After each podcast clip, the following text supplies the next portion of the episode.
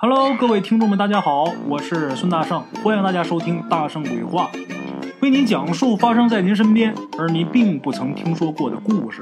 每天晚上，《大圣鬼话》与您不见不散。大家好，孙大圣。今天早上起来的挺早，出门去钓鱼去了。为什么今天起来这么早呢？我是想倒一倒时差。我这个生物钟啊，整个就是乱套的，就是晚上的时候那比贼都精神，比鬼都明白，俩眼睛放光。等白天呢，就是困睡觉。这习惯真是不好。我合计着把这生物钟给它调个个儿，咱白天该干嘛干嘛，该录音录音，晚上该睡觉睡觉。所以今天我起个大早，起早没事干，我出去钓会儿鱼吧。出去钓鱼去。钓完鱼回来的时候，上午十点多钟，回到家这一整天，这人就是浑浑噩噩的，就困得不行不行的，浑身哪哪都不对劲儿，胃也难受，是哪都难受。好不容易熬到晚上八点多钟了，本来该录故事了，这个困劲儿就上来，扛不了了，眯了一会儿，这才醒。今儿可打这个身体不太舒服，咱今儿就说个短片儿，说一个短一点的啊。说完我就早点休息，然后早点睡，争取早点把这个时差给它倒过来啊。今天呢，咱们说个短片，这个短片得打一个叫朱振山的说起。这个朱振山呢，大学毕业以后去外地工作，爹妈呢都已经去世了，他很少回老家。老家还有个姐姐，哎，在老家农村，姐姐那日子过得特别难。朱振山呢，时不时的给姐姐汇点钱补贴家用。有这么一年呢，十月份的时候，朱振山趁着自己这假期，十月一嘛，回老家去看姐姐去。这车到镇上的时候啊，已经是晚上七点了，下乡的车已经停运了。朱振山着急见姐姐，没在这个镇上留。背上背包呢，打镇上往他姐这个村里边走，哎，走了一半的路呢，这天呢，突然间下起了大雨了，风也大，雨也大，狂风裹着这雨点啊，打到身上就跟鞭子抽身上似的。走一半也没什么人家，也没有什么避雨的地方，就这么的，没办法，只能硬着头皮往前走。这雨点打脸上难受啊！这眼睛半闭半睁往前走，摸索着走，正走着呢，旁边有人喊他：“哎，大侄子，来来来，赶紧来躲躲来！”听这个道边有人喊，朱振山扭头一看，旁边啊有一个小屋，在这小屋门前呢，借着屋里的灯光看呢，门口站着一个五十多岁一男的。朱振山那年四十多岁。这男的五十多岁，管他叫大侄子。朱振山觉得挺奇怪，但是也没太在意。叫他，他就过去了。过去之后，两个人进屋。进屋之后，这五十多岁这男的给他搬了一个小板凳，让他坐下。朱振山坐下之后啊，这男的说：“哎呀，大侄子，我这屋啊也小，平时啊就我一个人睡觉的地方，想请你喝口热水呀，你看都。”没办法，请不了你。朱振山这时候赶紧说：“哎，叔啊，您客气了，我在您这小屋里边啊，坐会儿就行，避避雨。哎呀，耽误您休息了。哎，没事岁数大了，觉少。这会儿这雨还哗哗下着呢，俩人啊在屋里边聊天。朱振山问这男的：大叔，看您这小屋，这是看园子的房子？”这季节，这季节也没种什么东西，您怎么不在家住啊？怎么跑这儿来住来了？哎呀，大侄子，说来话长啊。我呀，就一个儿子，经济条件不好，家里边就三间房，儿媳妇一间，我跟老伴儿一间，中间一间做堂屋，总想着条件好了再盖两间房，可是没想到啊。家里边摊上事儿了，儿子残废了，老伴儿又病了。我那儿媳妇啊，真好。今天呢，儿媳妇为了多挣点钱，承包了一个给人做工作服的活，家里又雇了几个人。这一雇人，这三间房就挤不开了。有俩孙子都住校呢。老伴儿呢，晚上啊就跟儿子儿媳妇挤一挤。我一老公公啊，我就搬这个看园子这小屋来凑合几天。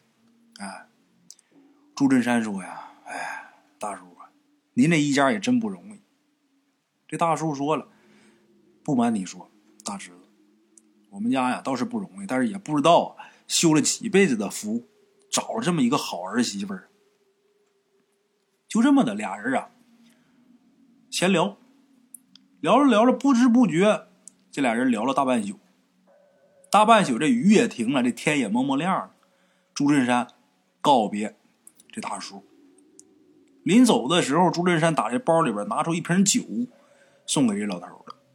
那大叔推迟了一会儿啊，也就把这酒收下了。哎，然后跟朱振山说：“大侄子，你帮我带个东西回家。”说着话，就拿出一纸包。交给朱振山，然后说呀：“那个，你把这个呀带到你要去串门的那家，然后你说这是孙大福的东西，到时候就有人去拿去了。”哎，说到这儿啊，这大叔还乐了，然后跟朱振山说呀：“嘿，咱爷们儿有缘，过不了多久啊，咱俩还得见面。”就这样，朱振山拿着东西，哎，就到了他姐姐家。到了姐姐家见着姐姐，他姐姐挺吃惊的，问他你怎么这时候回来了？那会儿天刚亮嘛，他姐姐姐夫正吃早饭呢。朱振山说：“啊，我昨天晚上就回来了，让这雨给我截到半道了，幸亏啊碰着一位大叔。”他姐说：“那好，那你赶紧吃饭，吃饭然后睡觉，下午啊跟我一起到镇上去给人家送工作服去。”他姐一边给他盛饭呢，一边跟他说。朱振山说：“你给人做工作服了？是啊，我承包的呀，雇人帮着我做。哎呀，这段时间干活可把我累死了。哎，姐，你在镇上住铺面了？”朱振山一看他姐家这屋啊，很窄吧？你你租铺面了？他姐说没呢，租个铺面得花不少钱。就这会儿，他姐姐饭就吃完了，然后火急火燎的出去联系三轮去了。下午得往镇上给拉这工作服嘛，联系车去了。朱振山这姐夫啊，叫孙传，二十多年前呢，因为车祸，这俩腿呀截肢成了残废了。朱振山就说：“姐夫，这家里边就这么几间房，姐姐在哪儿做医生啊？”这时候他姐夫孙传说：“呀，哎，兄弟，你上咱俩睡觉那屋去看看去。”朱振山走过去一看，这个他俩睡觉那个卧室里边摆了俩缝纫机，这炕上啊堆的全是这个做衣裳的布料，还有做好的衣裳。朱振山一看一愣啊，你这屋里边这么多东西，晚上你跟我姐俩咋睡觉啊？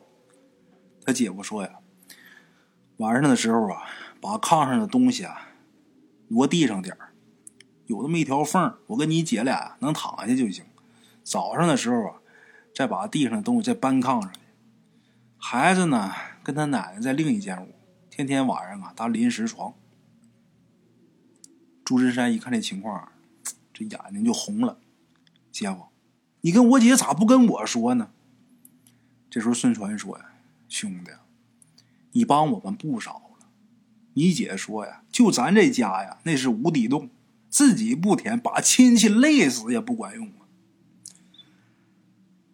朱振山呢，听他姐夫这么说，心里边挺不好受。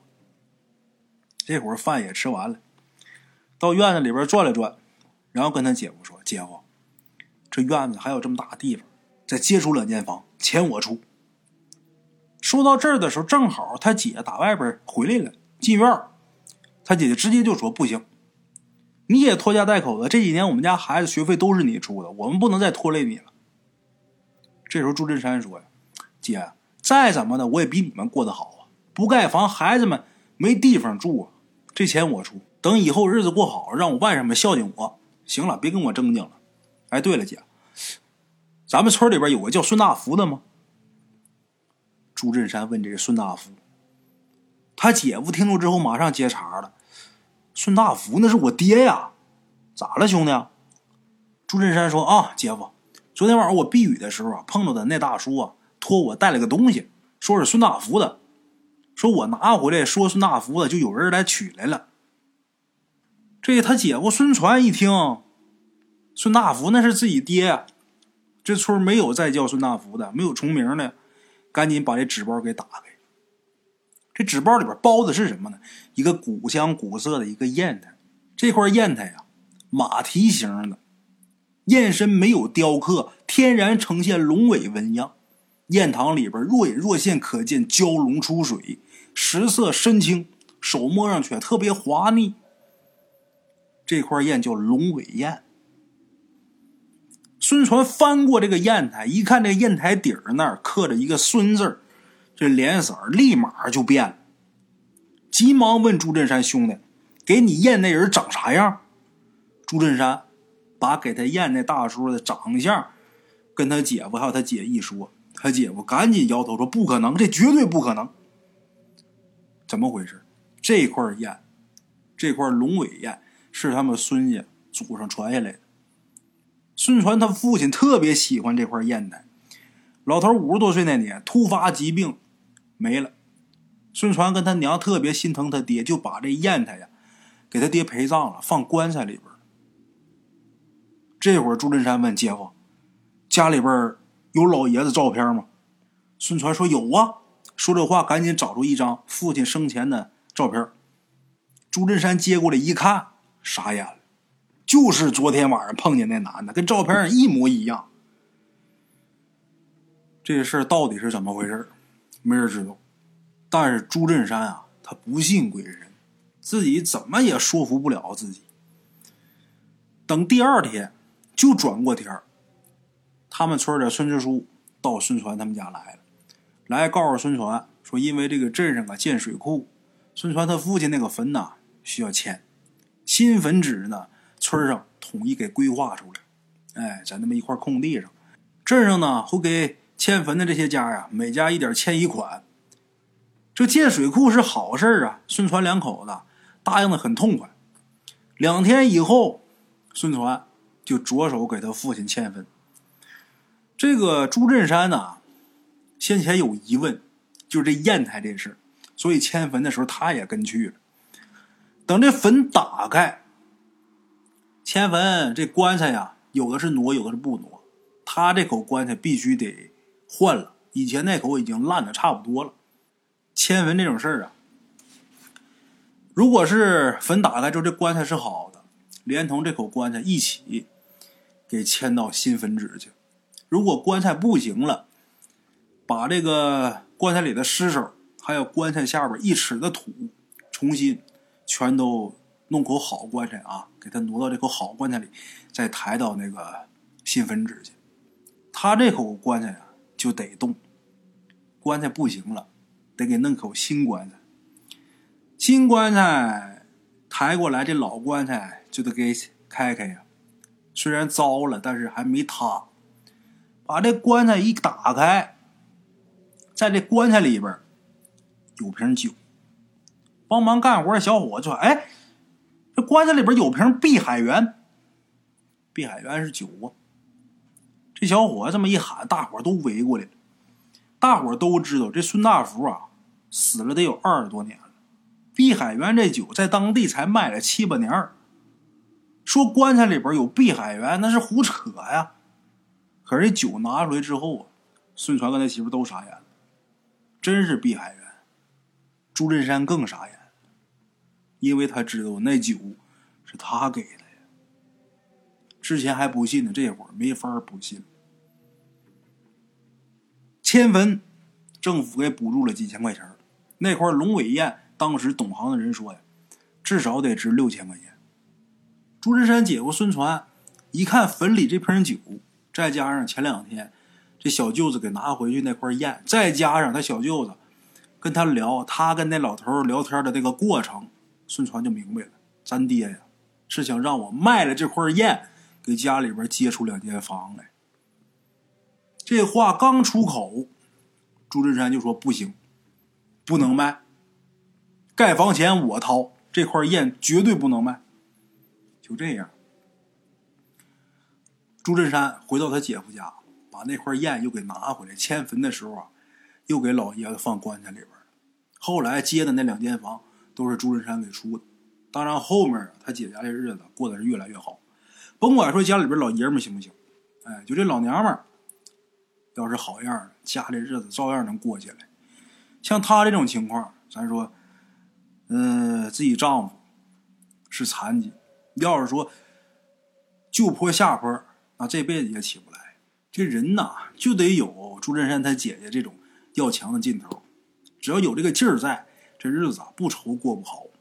哎，今天出了个事儿，什么事儿呢？咱家我父亲生前有一个特别好的一个朋友，他这个朋友呢是多大岁数没有呢？也不到四十，他这朋友就没有了，我管叫二叔。哎，因为在家里边行二。呃，我爸这个朋友也有一个儿子，这儿子比我小了两岁呀，是三岁的。今天就这小子死了。哎，他是怎么死的呢？这个就说来话长。之前呢，呃，出过一回车祸。这孩子反正他爸没有了，那年他是十三，十二三岁，然后他妈又改嫁，另嫁他人。这还是我奶给做的媒。改嫁呢，他就跟着他妈到他继父家去了。等长大了之后呢，自己也结婚了，也有孩子了。可是这人不往好道上走，也不怎么就沾了毒品了。抽大了之后，骑着摩托车，带着他媳妇儿还有孩子，这仨人一起出了车祸了。出车祸呢，把自己这个腿呀给摔坏了，当时挺严重的。好悬没死啊！那场车祸挺厉害，他独驾他全责呀。他媳妇儿摔的这脑子有点不灵光了，现在反正缓过来，但是人家回娘家了。那孩子也摔个够呛，好不容易抢救过来。媳妇儿走了之后呢，他妈带着他还有他的孩子，这三口人在一起过活。他妈做豆腐，自己又得做豆腐，又得。卖豆腐又得带孩子，还得伺候他，他腿摔坏了。要么说人得有这个心劲儿，有这口气儿在，你就得有这个劲儿。他就是什么呢？出完车祸之后啊，本来也没没太往好道上走，这一出车祸更是有油子了，就是什么也不干了，什么也不干，一天在家就是躺那玩手机。一走道这腿有点瘸，咱说那腿有点瘸，你真要是说有心劲那种。意志坚强，咬着牙的干点嘛不行吗？你不能干嘛？咱说你骑着电动车，你出去帮着你妈卖卖豆腐总行吧？那玩意儿不用走道。那电动车，咱说电动三轮，你坐上用不着你走道啊。再说那腿也不是说不好使，你就没那个心劲，整天在那躺着。他妈一天累得跟什么似的，还得伺候他，还得伺候他的孩子。他妈是真难，这命是真不好。怎么死的啊？今天没有了，早上九点半没有了，下午一点多钟就埋完了，直接都没停没留，直接就给埋了。具体是什么原因呢？咱也不太知道。反正这人稀里糊涂就死了。今年才二十多岁，不到三十岁。